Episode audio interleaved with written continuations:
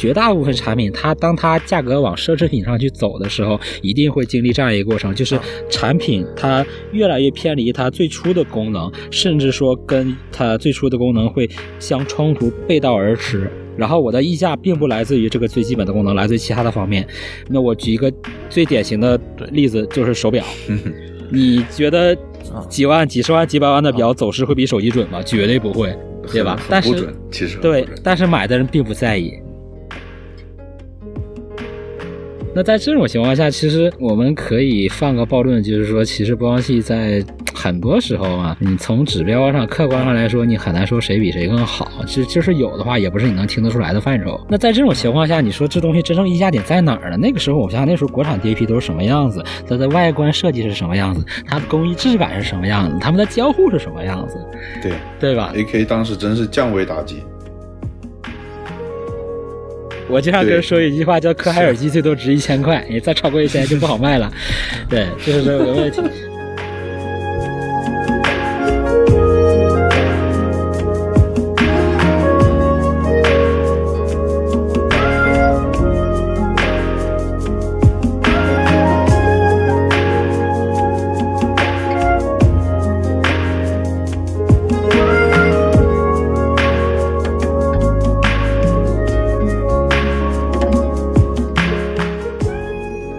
欢迎大家收听新一期的声波飞行员节目啊，我是包雪龙啊，是这一期的主持人。大家好，我是耳机杂谈的谦卑。呃，我是 Wooden Ears 无等 ear 的斗士听兰。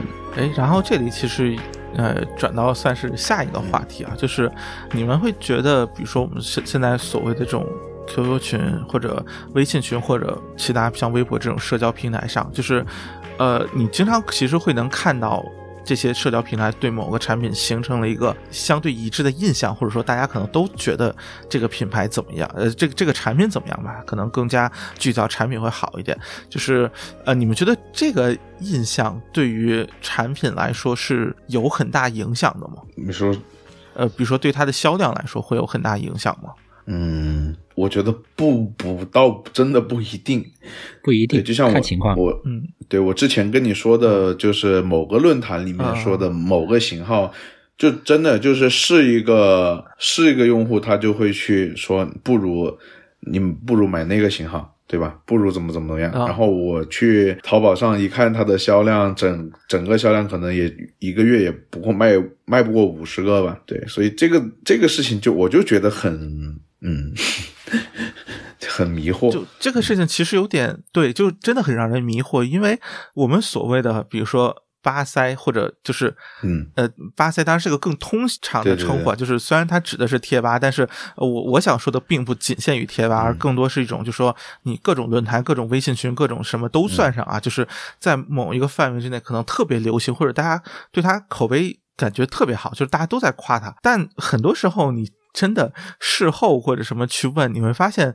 其实比如说，可能很多大家也会出东西嘛，在微信群里，就真的除了夸就夸他的人，但是没有几个出的，就好像真的说，甚至可能比如说一个相对核心的这么一个位置的人买了之后，可能那个产品很快的会倒三四手，甚至说群里可能是吧，就就五六个人都是其实听的都是同一条塞子，可能都对他印象挺好，但。对，就是就是好像没有更多的人去购买，或者说它很难形成一个真正转化成一个真实的购买的这么一个结果。嗯，这个其实确实让我觉得会挺好奇，是是为什么的。但有些产品它就会真实的转化为购买。嗯，其实我是这样觉得，就是你刚刚所分享的一些呃所见和所闻还有观点，其实都是有一点局限在你的。认识的比较熟络的这种烧友群或者圈子里面，但其实这种小圈子的口碑真的不太具有参考价值。可能某些群，那你比如说水语，某些群他就很讨厌水语，对吧？某些群他可能就很讨厌那个，比如说深海，某些群就很讨厌拜亚。但是你不能就是说它的销量就不行了，对吧？哎，呃，不不，我我这个销量指的不是一般意义上的销量，而是指在这个群里有数量这样。啊啊，对对对，就是特别 有意思，就是有些产品，比如说呃，像特别典型是那个水语那个维纳斯，就是那个呃，sorry，启启明星，对对对，那个平板，就是当时就是群里口碑好了之后，就没过几天会多出来好几个，就就是真的是自己晒图，或者说 OK 就购买之后去给给出一个评价。但是之前也有过一些，就是呃产品，就是其实也会有人给出很高的评价，但是后面可能就是 OK 这个内部可能巡回一圈或者什么，但是并没有真的人去购买。所以这个会让我觉得，我其实很想去，呃，当然，我觉得咱们这期节目可能不一定能回答得了，但是我其实挺想去探究，比如说它这个原因到底是什么的，就是是不是比如说存在一种可能，比如说尽管在我们群里，或者说某种上是因为。可能是某个大佬说的，所以这个群的里面其他人不会去反对他。但是其实他们并没有真的这么想，或者他们可能看到其他群会有完全相反的意见，他就会并不像真的想去。也有可能是他，我就是买了，我觉得二手一种感觉。之后你也说了嘛，就会寻五六手这种，买了二手之后听了发现，嗯，可能是还不错，但是并不符合我的口味，然后他就卖掉了，对吧？这里面其实你像。就给我的感觉，水月雨好像好多产品都是争议比较大，但是，对，但每次好像像几个群里好像保有量都挺高的，所以也会让我觉得挺好奇。就是有很多东西都感觉是它并不是一个大家都觉得好或者都是好评，甚至说你说它好的时候会有人呃出来反对你，或者说就说一些负面的评价。但是这一类的产品很多时候往往也是可能保有量真的还不错的。就很少有那种，就是是吧？大家只是展会听一听什么的，然后就会来来有这种争议性的。对，给我会给我一种这么感觉吧。当然，这个可能更多是一种个人的观察，甚至说只是在我一个小圈子里的一个感觉，它可能和实际上的情况不太一样。嗯，其实我觉得这个还是用可以用那个沉默的大多数来来来形容，或者是。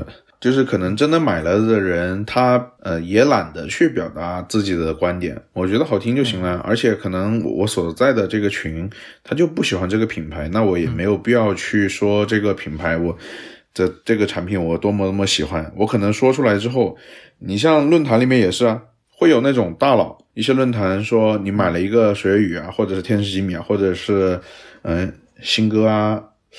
新歌倒还好，然后反正主主主要是这两个品牌，他们会做一些二次元的营销嘛，对吧？他们就会就会有那种高级别的大佬跳出来说，哼，你又被水军洗脑了。那 他都觉得他自己买到手里面听了觉得好听了，他还是要跳出来说你被水军洗脑了。我我自己好不好听，我都要被水军洗脑吗？那然后他还是会推去推荐对某个型号。然后强迫你要听着那个型号觉得好听，那个才是正确的声音。对，就这种。哎，这这一点其实我觉得特别有意思，就是呃，在你看来，你的喜好会受到舆论的影响吗？我当然不会了啊，你或者 OK，对对对，就是我相信，包括抖老师肯定也不会。但是你觉得一个比如说初少，或者说我们说经验不是很丰富的发烧友，你觉得他会吗？嗯，还是挺容易受影响的。我觉得，我觉得会，特别是你看，我如果是一个一级、两级的新号，我去发个帖，我说我买了，嗯，呃，某某耳机，比比如说水雨的耳机，我说我买了这个耳机，我发了一个帖，两级、三级的新号，他可能就会有人说，啊，你这就水军嘛，对吧？你这新号就水军嘛。嗯嗯嗯，要么就是说，你这个不就是反正被割韭菜了嘛？这种二次元品牌生意能好吗？什么什么的，对吧？其实，嗯，他们对于研发的投入确实还是挺挺挺多的。对，哎，呃，我其实想问的，就比如说像假设我是一个初烧，那么我会不会因为某些人的一些说法，或者我看到大量的，比如说对某个产品差评，所以我本来可能挺喜欢这个声音，但是因为我看到了这些差评，所以我。就不真的不喜欢这个声音了，我真的会去类似于扭转我的听音观，或者说他去去喜欢上别的东西。怀疑是不是我的听音观有问题？对对对对对对，就会怀疑自己听音观是不是有问题。对，嗯，哎，所以你们在比如说在线下的交流过程当中，会就是感觉到。比如说，这个人可能就是可能太受社群影响的这种感觉吗？会会有这样的人给你这样的感觉吗？呃，我感觉啊，线下当中那种热衷于参加活动的人，然后他可能在社群上也很活跃，他是那种会去引导舆论风向的人，主动带节奏的人。啊，他们是带节奏的人，不太容易是那种被影响节奏的人。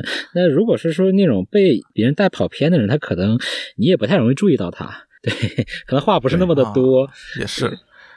对，其实我我是这样认为，就包括我耳机杂谈一直有在做线下的这种，呃，烧友聚会啊，或者是展会啊。其实我是一个比较认同就耳听为实的这样一个观点，不管呃这个产品的舆论是怎么样啊，那它的声音风格你听了，我觉得你喜欢这个是最重要的。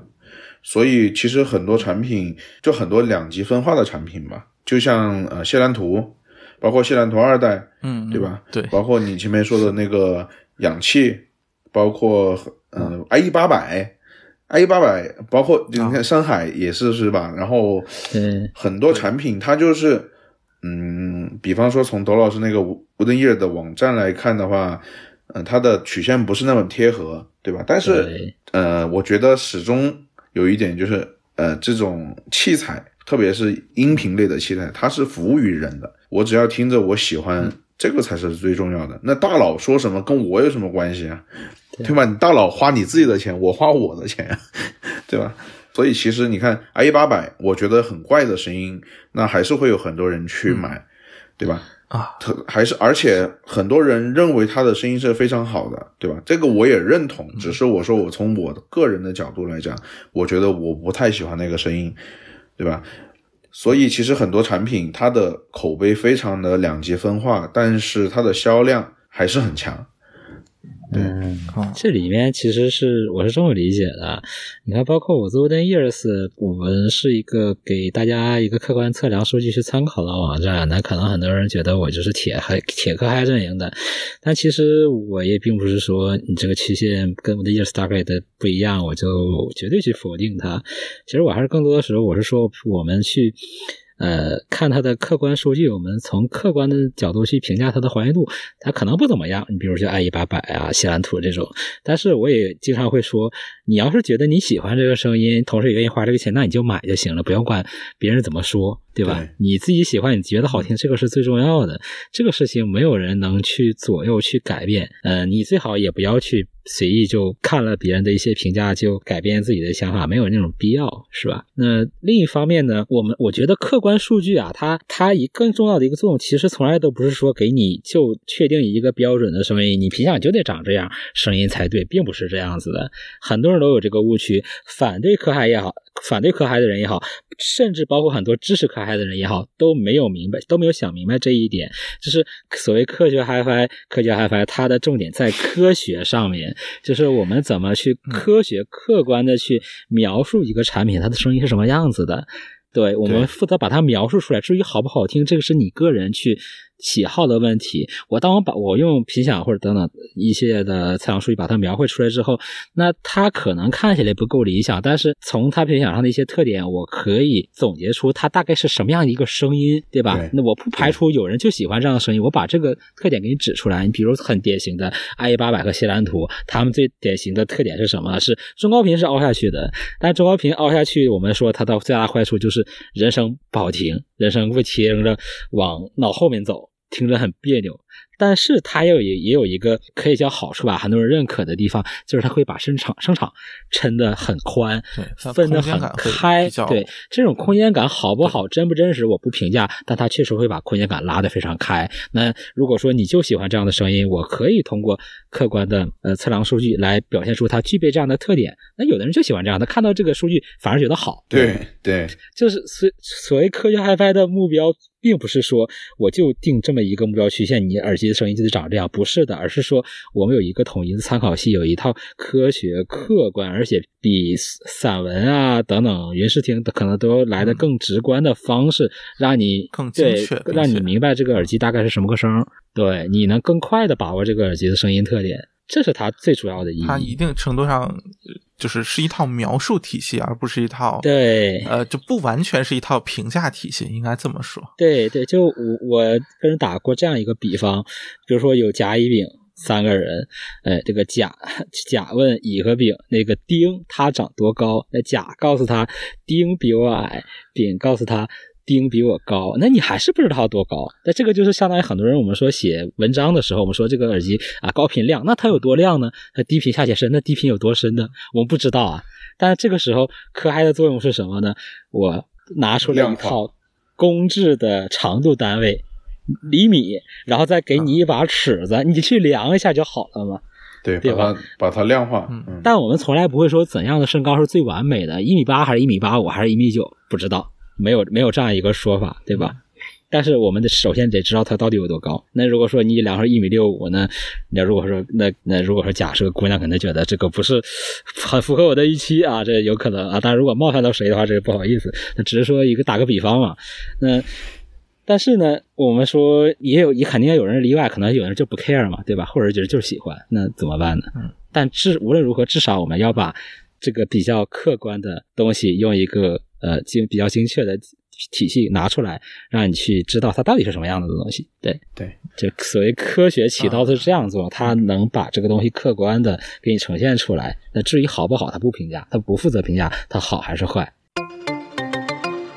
稍稍微拉回来一点点啊，就是我我其实想到了一个我自己的经历，因为我有时候会给一些呃，就是非发烧的朋友或者同事、同学这样的就是关系，就是生活里认识，但是他完全不发烧，然后可能就想要买一个所谓好一点的耳机这种状态，去推荐一些产品。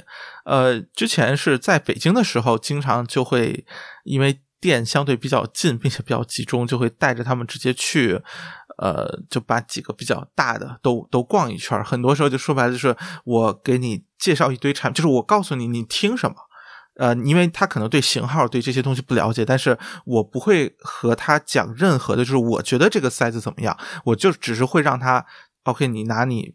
最熟悉的器材，通常来说就是手机。然后你听你最熟悉的歌，你听完之后，呃，你想和我交流，就就说几句评价也可以。然后我会根据你的评价，我再去考虑，比如说往哪个方向，可能还有其他的产品可以选，你来比较一下，你觉得更喜欢哪一个？经常是这么一种感觉。然后。这个会给我一个什么？我我通常的一个，比如说会去，比如说像天宇雷达会，他那边东西多嘛，然后加上离着很近，所以经常会以那个作为一个起点。然后特别典型的一个就是，呃，很多高端的塞子或者这种国际大牌的听完一圈之后，其实它往往会对其中某些产品产生一个。比较明确的倾向，呃，这个时候我其实会通常会在他拉拉他去加加，就是把国产的可能，呃，甚至有时候是比较便宜的再去听一圈呃，这个时候经常我会遇到的一个疑惑就是，其实我他会觉得，就是比如说某些国产的可能要比一些大牌子，或者说他之前可能听说过的，比如说谢兰图这种的要要更好听，但是他有点抗拒这个这个结果，对，不接受，对，就这个这个是我一个让我觉得挺。挺常见，就是发就多次出现的一个情况吧，就是他可能会稍微有点抗拒这个结果，然后这个其实就会让我想到，就是其实，在整个过程当中，很多时候，或或者说我们说这个品牌的影响力，我觉得一定程度上是在这样一个方面，就是。他并不是抗拒这个某个国产品，比如说途锐吧，然后比香兰图好听，他不是在抗拒这个事情，而是在抗拒，就说我是不是要觉得好听，所以我要去放弃一个国际大牌，而去选择一个他完全没有听说过，看起来也挺奇怪的一个一个国产品牌。我觉得他是在抗拒这个事情，这个事情是存在的呀，太多了。而他又自己觉得音质好像是更加重要的一个方面，所以就是。但是他又想买一个大品牌的东西，所以他就会类似在这个层面产生一个一个抗拒。这其其实这个事情很常见，因为就这就这么些年来有很多那样的品牌，他说自己在什么香港什么或者东南亚的某个国家，然后大家真的有人刨根问底一查，就是国内谁谁谁哪个工厂做的，去国外注册个品牌回来卖的，这非很常见这样的东西特别多。是是，他可能可能连人带。工厂带那个工工厂可能都在国内，东西都是从国内做出来的。那有的可能装模作样的给你走一趟海关，交交点税，那算好的。那有的可能压根就没有，这很常见。这这种东西很多。然后就为了把价格卖上去，然后让你觉得是个国际品牌，花更多钱买它。但从另外一个角度来说，就是这么多人在做，说明它这么做很有效。确实赚到钱了。可能原来是比较有效，现在的话，其实现在的话，其实对不太好使。对，因为这种套路被揭穿的多了之后，就比较难混了啊。对，但但即便我们不说那种假洋鬼子，我们就说真洋鬼子，其实跟国产比，它一定好嘛？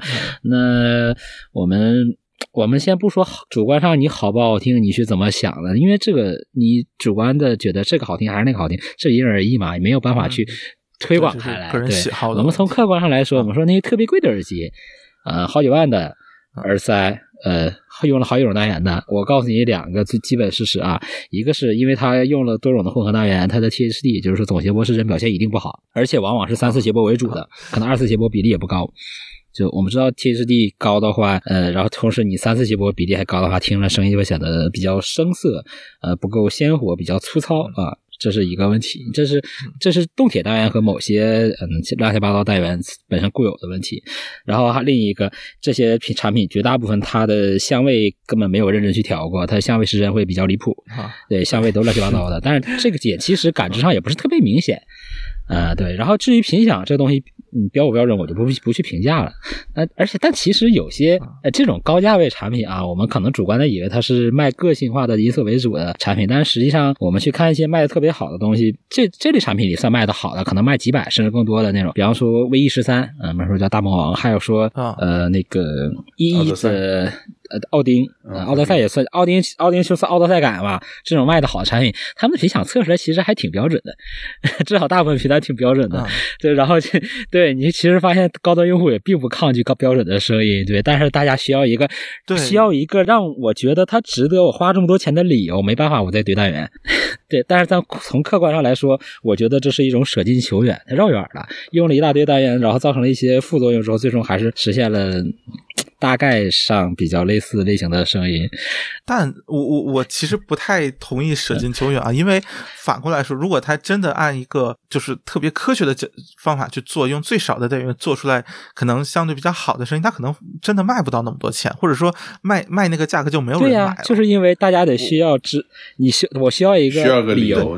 买那么贵的让我觉得他觉让我觉得他堆料了，对，你不能说一个单一个动圈达到这个声音了，让我花这么多钱，我觉得。呃，不值当，但实际上一个动圈做出来的话，声音可能还更好啊，大概率会更好。所所以这种就或者说，其实对于消费者来说，真实的购买决策的时候，声音可能真的不是那么的重要。就甚至说，他有时候他很多时候可能是被其他的一些。因素所所所谓触发也好，或者激活也好，就是它是因为其他的一些东西才去做了这个购买的决策，而音质其实在其中更多是可能它只要不低于某个线就可以了，它更多并不是说我这个东西一定要多好，但是他只要别比如说真的让我听不下去，可能就已经算是过得去，甚至说只要和之前的不一样。这个不一样，无论是往好的还是往坏的，都可都没有关系，都有可能。我甚至会有这么一种感觉。其实不只是耳机，我们看绝大部分产品，它当它价格往奢侈品上去走的时候，一定会经历这样一个过程，就是产品它越来越偏离它最初的功能，甚至说跟它最初的功能会相冲突、背道而驰。然后我的溢价并不来自于这个最基本的功能，来自于其他的方面。那我举一个。最典型的例子就是手表，你觉得几万、几十万、几百万的表走势会比手机准吗？绝对不会，对吧？但是其实对，但是买的人并不在意，买的人已经不在意了。嗯，它它是一个奢侈品属性嘛。对对对，还有我经常跟人举个例子，那徕卡 M 系列的手动相机不也是吗？你说它是对焦快呀，还是连拍好啊，还是视频性能强啊？当然都不是。对吧？但是买的人不在意，真的不 care 啊！但这这这里面跟耳机有一个区别，就是买很贵的手表和很贵的手动相机的人，他明明知道我这东西走时不准，呃，然后像机身性能也不好，但是买很贵的耳机的人，他可能真的以为这个东西很高保真。对，这是区别 啊！对对对，这个是。我觉得这个这个地方是有问题的地方。我觉得我从来不否定这种很贵的耳机它的存在价值。我你做出一个比较特别的调音，或者是说你靠一些特别的工艺做出来很特别的样式，看着让人很心动，然后来获取很高的溢价，或者说手手工制作等等，我觉得这些是成立的。但是这里面的问题在于，呃，你必须知道，无论是你是厂家还是用户，你都应该知道这个东西跟所谓的高保真其实是背道而驰的。对，你要清楚自己想要的究竟是什么东西。你想要的其实是这个特别的音色、特别的调音，而不是高保真。厂家也应该知道，并且应该告诉你。对，我觉得一定程度上，可能现在仅仅是消费者这端他不愿意公开这么说，但我就我的感觉，一定程度上是达成了这个默契。就是这些品牌其实很少有真的会去宣传，就是高保真这个层面，它更多是去强调它的某些东西听感会特别的，呃，用一些很文学化的描述。但是我还是看到很多品牌媒体或者以及活跃用户再去引导说这个东西，哎呀。声音多么的自然，多 么，多么的真实，现场感多强。嗯，对，这很常见吧？我觉得，我觉得这是问题，这个是一个问题。我觉得这是一种厂家跟消费者之间的信息不透明。对对。然后这里其实想提到一个。点嘛，就是呃，购买决策类型，就从市场营销这个角度，它其实会呃有一个区分，就是所谓的认知性参与的低与高和情感性参与的低与高。就认知性参与指的，就可以想象，比如说我需要做多少功课，就是我是不是需要做很复杂的、很大量的调查，我需要去研究这个东西，我才去做决策。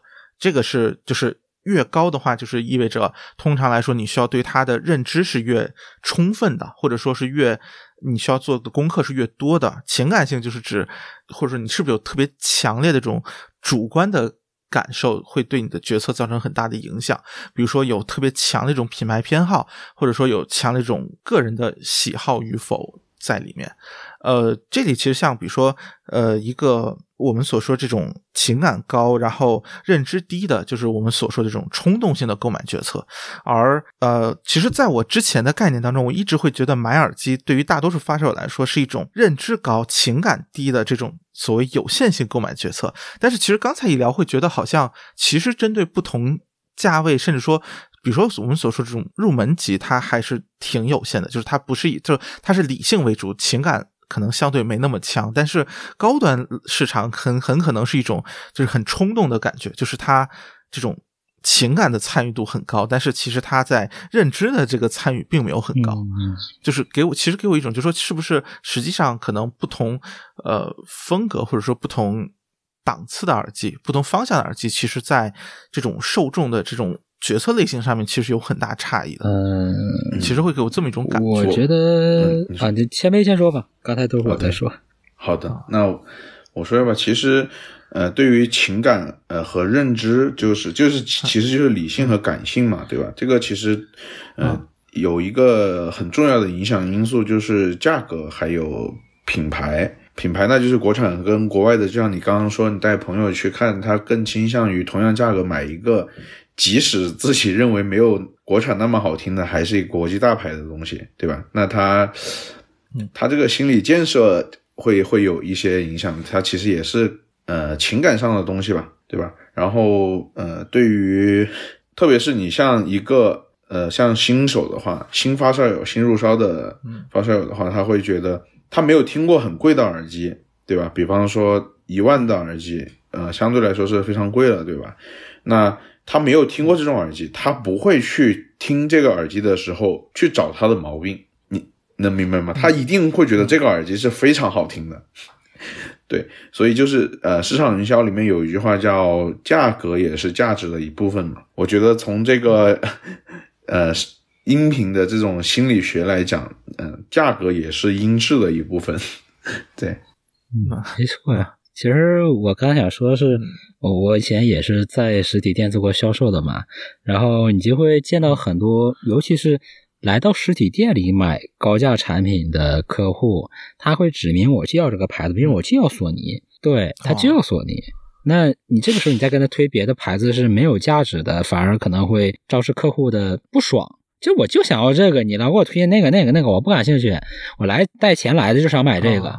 啊，对，但是销售可能推别推别的，还有另外原因，比如说索尼的赔卖索尼他赔钱啊，这是另这是另外的是是问题了，对。但是真的就是说，会有很多客户是带着明确目标来想来买东买东西的，对他可能是没做过研究，但他觉他就是觉得这个牌子很大，或者说他一直在用这牌子东西，然后有这样的消费惯性，或者就是喜欢这牌子，就愿意拿钱支持，他他他他不好我也认了。我就拿钱支持这个品牌，你别管我，你管我买什么，都关你什么事儿？这很正常。哎，这这种比例你觉得会有多少？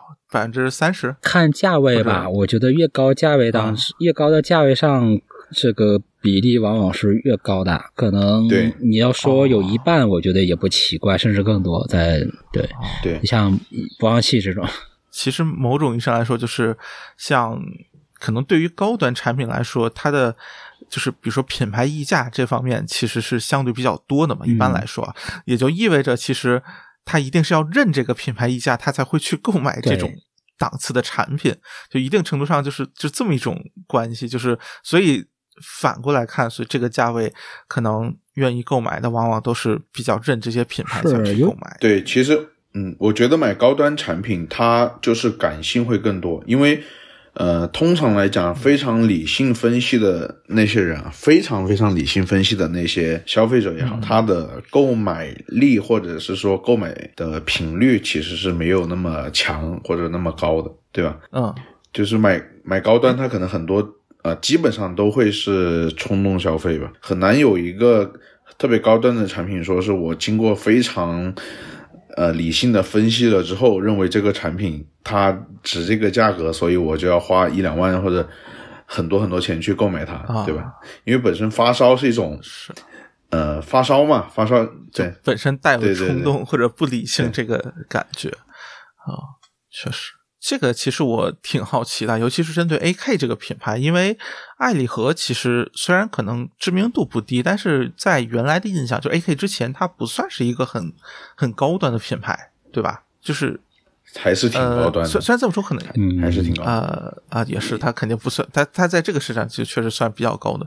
哎，River 在 MP 三时代也算挺贵的，但是确实没有现在后面这种定位的感觉。对，就是其实让我觉得特别有意思是 AK 是怎么去建立起这样一种这种感觉，或者说它就是类似于你说播放器里，可能除了索尼，毕竟是一个就某种意义上大家都知道的一个绝对意义上的大牌，爱立和其实某种意义上还。就是这个细分市场的一个大牌，它并不是索尼那种级别的企业，对吧？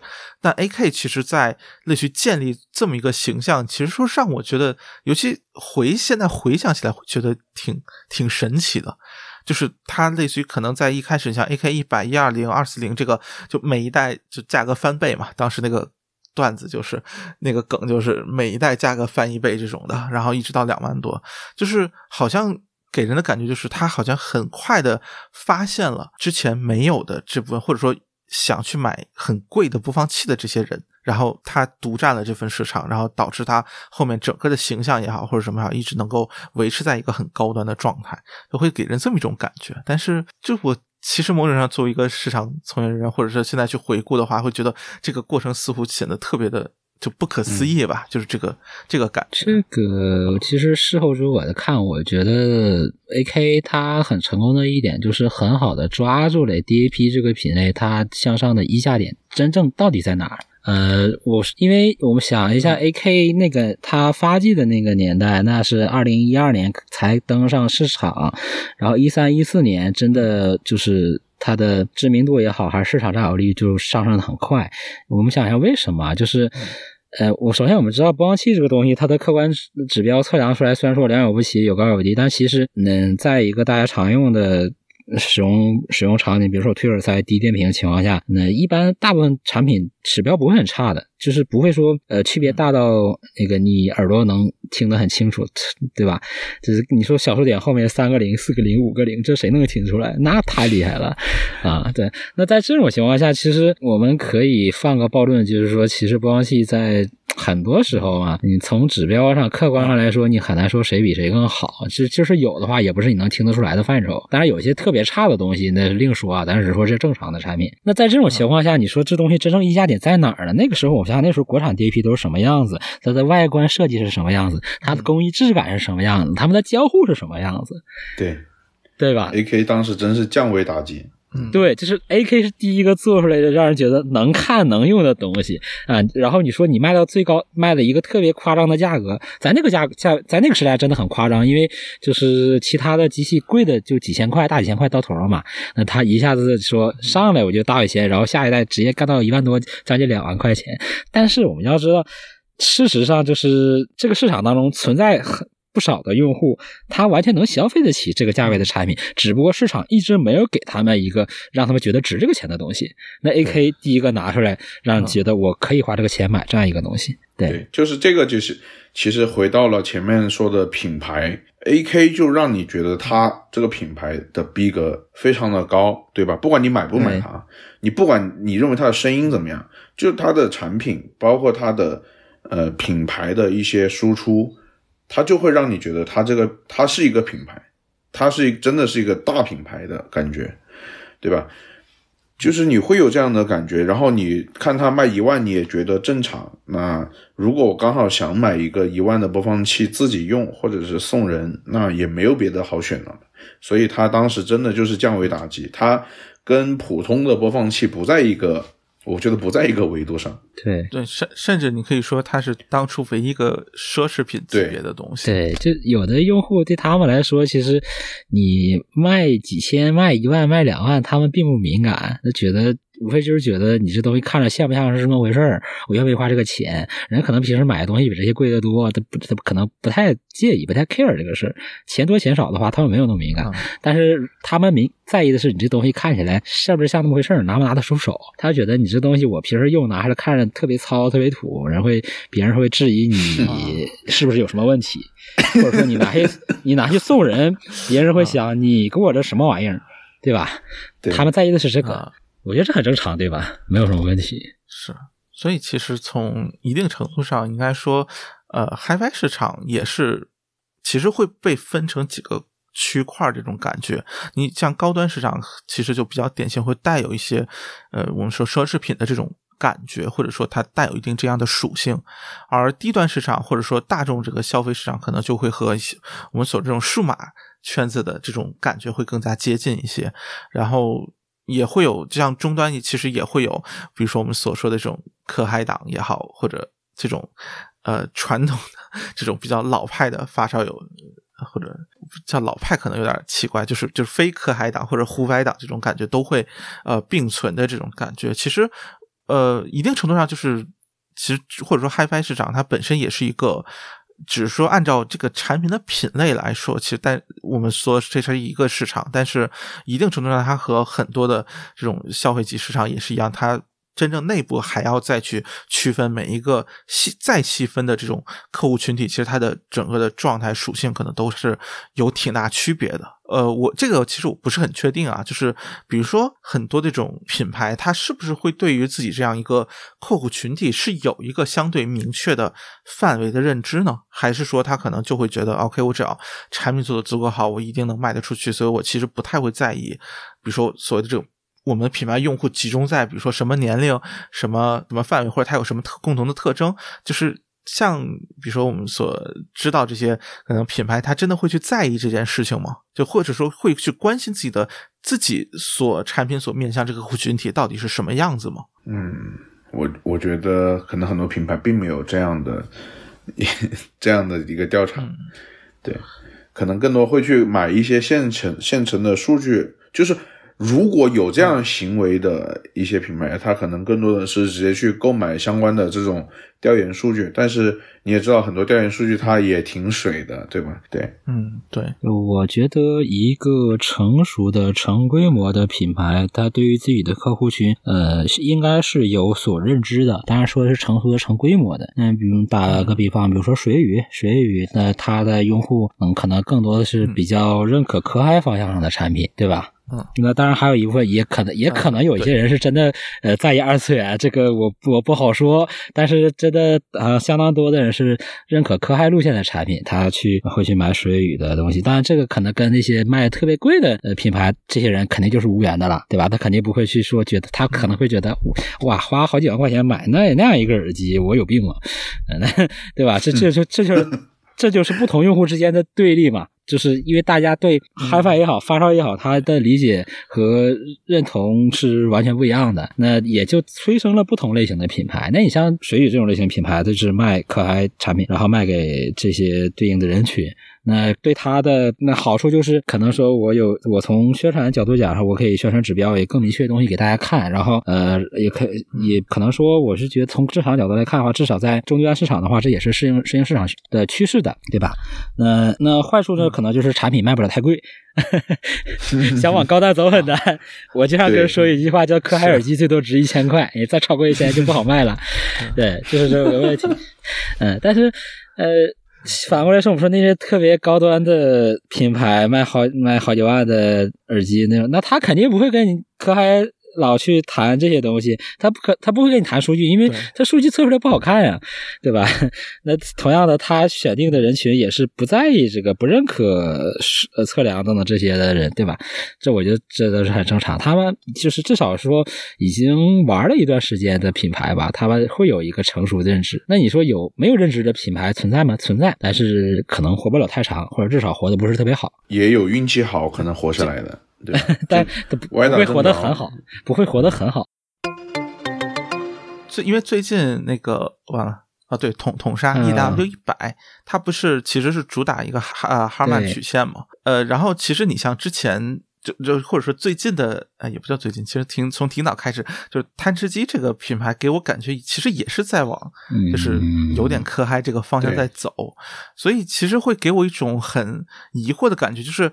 呃，比如说像呃 E W 一百这个产品，它是真的有，比如说做过调研，或者说它是有一个什么契机选择它要往这个方向走吗？还是说它更多就是一种 OK，我们不知道低端该做什么声音更好，然后这个可能接受度更高一点，所以我们就选了这样一个方向。就其实这个会让我有点好奇，就是我其实有点疑惑，就是为什么大家好像呃，你说不约而同也好，或者说像。新歌其实原来不是一个特别哈曼像的这么一个风格嘛，它其实有自家的一个可能高频更加夸张一点这种这种感觉的这样一种声音风格。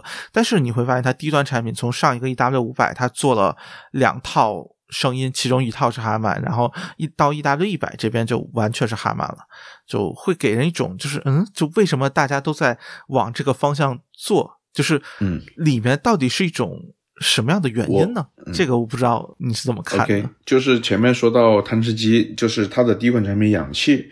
这个氧气，呃，怎么说呢？从严格意义上来讲的话，其实我是有参与它的调音，但是这个调音是怎么调的呢？我当时是我每个月有办线下聚会嘛，他们他老板也是跟我跟水月同一时期在呃贴吧里面玩的耳机吧。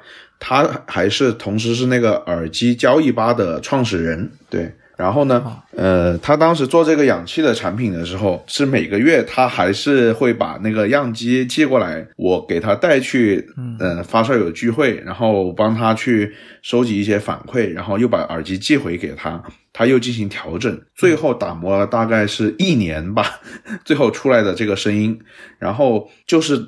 他当时也不知道这个哈曼曲线，我也我也不懂啊，我也不懂，因为我就是一个呃，还是一个比较呃呼翻向的发烧友，就是不懂这个科学 HiFi。然后最后他调出来那个曲线，我记得是应该是很符合那个哈曼曲线。然后鬼斧神工，他是就是很大力的推了这个氧气这个型号。因为它那个曲线是比较符合的，OK，这个说一这个是前情提啊，然后我们再回到哈曼曲线，包总，你知道它这个曲线是怎么得出来的吗？啊，我知道啊，不，我我其实一定程度上是想，就说有点好奇，就是这是某种是，就说这是一种已经被验证过有效的道路，所以大家都在往这边走，还是我觉得算是，就是算是验证有效吧，因为。哈曼曲线它其实，嗯，包括 Wooden Ears 的曲线，应该是，嗯，它这个曲线是耳机发出来的声音的曲线，对吧？然后你通过耳道的一个函数加权之后，它最终传递到你耳膜的声音，它是接近一条平直的。曲线的，对吧？董老师，我我是没有说错吧？嗯，就我来可能更详细的解释一下。对对，他来说吧。Wooden Ears Target 是怎么得来的呢？是最早斯 i 奥利博士类似的方法。我们说，在一个理想听音室当中啊，理想的听音室当中，然后用进场监听音箱。进场监听音箱，我们知道它频响，你用自由场传声器测出来，它应该是平直的。但它在房间里要调过，调过之后测测出来是平直的。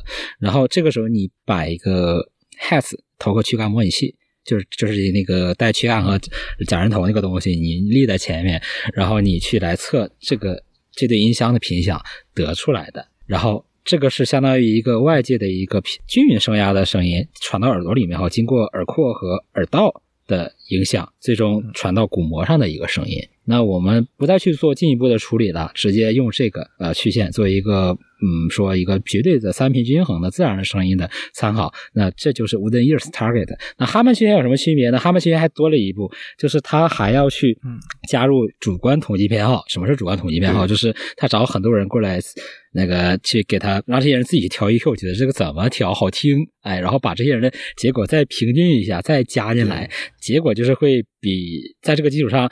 低频和中 低频和中高频多一些，基本上是这样的。至少我们说现在的 IE 二零九一九 V 二这个版本，就是低频和中高频增益给的比较多，主要是这样的一个区别。呃，这这实际上虽然说就只差了一步，但这两种曲线反应的目标是截然不一样的。那 Wooden Ears Target 是我们说代表一个绝对的三频均衡的声音，那跟你好听不好听没关，你喜不喜欢也我也无无所谓，不 care。我我压根就不是评价这东西好不好听的标准。但是哈曼要做的是，他想概括一个大众认为的啊所。所谓的好听的曲线，对对，那你说这个它有没有纰漏呢？有的。那比方说你，你这些样本这些受试者他的年龄、性别。籍贯，他的受受教育程度这些都不一样，然后你这些文文化背景，然后对音乐的对这些分布是不是很科学？不科学。甚至我们说你你打算用单一一条曲线概括这么复杂的人群类型，那就是不科学的。你要是用一系列曲线去概括不同的类型的，然后给去匹配一个，我觉得你要是这么做一个呃偏好曲线的偏好的系统，我觉得可能更科学一点。你用一根来。做可能不是特别科学，但是无论如何，它也还是一个我们说算是科学 FI 方向上的一个成果，对吧？它至少还是能涵盖很多人的一个喜好的，而且它是我们说它相比没有。没有去加这偏好之前的曲线，也不会说偏离的特别多，呃，不会出一个特别离谱的结果。比方说把中高频给你塌下去啊，像森海那样，他不会做出这样的东西来。他总体上大部分人听了，嗯，至少是觉得没有什么大问题的。对对。那我们说，我我回到具体的品牌上来，我们看探视机的话，其实我们测过探视机大部分产品的数据。那从我们一开始了解它开始发机的产品，到那个氧气开始，到现在的它产品。确确实实就是哈曼曲线的路线，呃，没有例外的，全都是哈曼曲线的调法，呃，就比较接近哈曼曲线的路线，这个是没有错误的。对，然后呢，我们说为什么大家都走这条路呢？我们你说 E W 一百是吧？那其实我们看 E W，我觉得看新歌就是一个比较有代表性的例子。那首先是有人做科爱产品赚到钱了，东西卖的不错了。那很有代表性的品牌，天使吉米和水月雨，对吧？这都是靠做先比较早做这种方向的调音的产品，然后我们取得了不错的市场的反馈，对吧？那那其他卖类似定位产品的品牌肯定会有所察觉，然后但可能大家一开始还。可能一开始还不太确定，哎，那我们先做个产品 试试水。你看 E W E W 五百做出来，哎，反馈不错，那我们就坚定的走到走到这条路线上来，也开始做可海耳机，也做哈曼曲线的耳机。E A 五百其实是 E A 五啊，对对，E A 五百，然后然后现在做 E W 一百这种，就坚定的做哈曼曲线，对吧？就是肯定是第一步看到别人尝到了甜头，第二步自己试一试啊，确实我为什么没早这么做产品呢？是吧？就就是这样一个路径，这是一个很有代表性的路径嘛。包括其实我也我也跟歌声不是不是说不是歌什么歌手新歌，我也对我也我这个是我也跟他们聊过，其实其实就是没错呀，就看到了这样的市场反馈，然后去反思什么样的产品是用户真正需要的。什么是什么产品是真正能卖的，对吧？才有了这样的一个转变。对，这个其实就特有意思，就是 EA 五百那个塞子，我会觉得所谓的新歌版调音和哈曼版调音，我会更喜欢新歌版。我会觉得这个和它的产品的这种风格也好，或什么是更加一脉相承的。就是我会在意这个点，我我因为我会有一种特别强烈感觉，就是如果我要一个哈曼曲线的东西，我为什么要买你的产品呢？就是当然，这个是对于我来说啊，这个肯定说白了，对于他的受众来说，可能他不一定会去考虑特别二次元的那个产品，所以他会觉得 OK，他提供一个哈曼版本是很好的。但是对于我来说，可能就会觉得我本来也。不介意二次元这个问题，所以我为什么不去买一条水月雨或者呃天使吉米就就 OK 了？甚至他们在当时可能还有更加便宜并且更加呃合适的选择吧。所以当时给我的感觉就是，我会觉得呃，你做这么一个选择或者兼容更大的一个群体是没有问题，但是在低端上完全的放弃掉自己的风格，就会让我觉得有点可惜。就是我会觉得某种意义上是一致性被被打破了，稍微有点这个感觉。呃，这个其实和之前说，就是我觉得这个一致性的，对于我来说我是特别看重，但是可能对于呃新哥来说，或者对于现在的市场来说，它可能在低端价位还是以产品本身的。这样一个感觉为主，而不是说大家真的那么在意品牌。但是到高端可能就不一样，我觉得这个可能是一个比较明显的差异。其实在意产品个性，或者说会去认同你的产品个性、为你买单的用户，往往都是在比较高端的价位上去啊。就就一定程度上，他是理解我要为品牌个性付出溢价的情况下去去付出的这个钱。对，那样的客户并不在低端价位上，你不能说完全没有，但真的很少。品牌没有那个能力去从很广大的用户当中把这小部分人筛出去，然后卖给他们，这个是很难的，成本很高的。关键就是得不偿失，划不来嘛。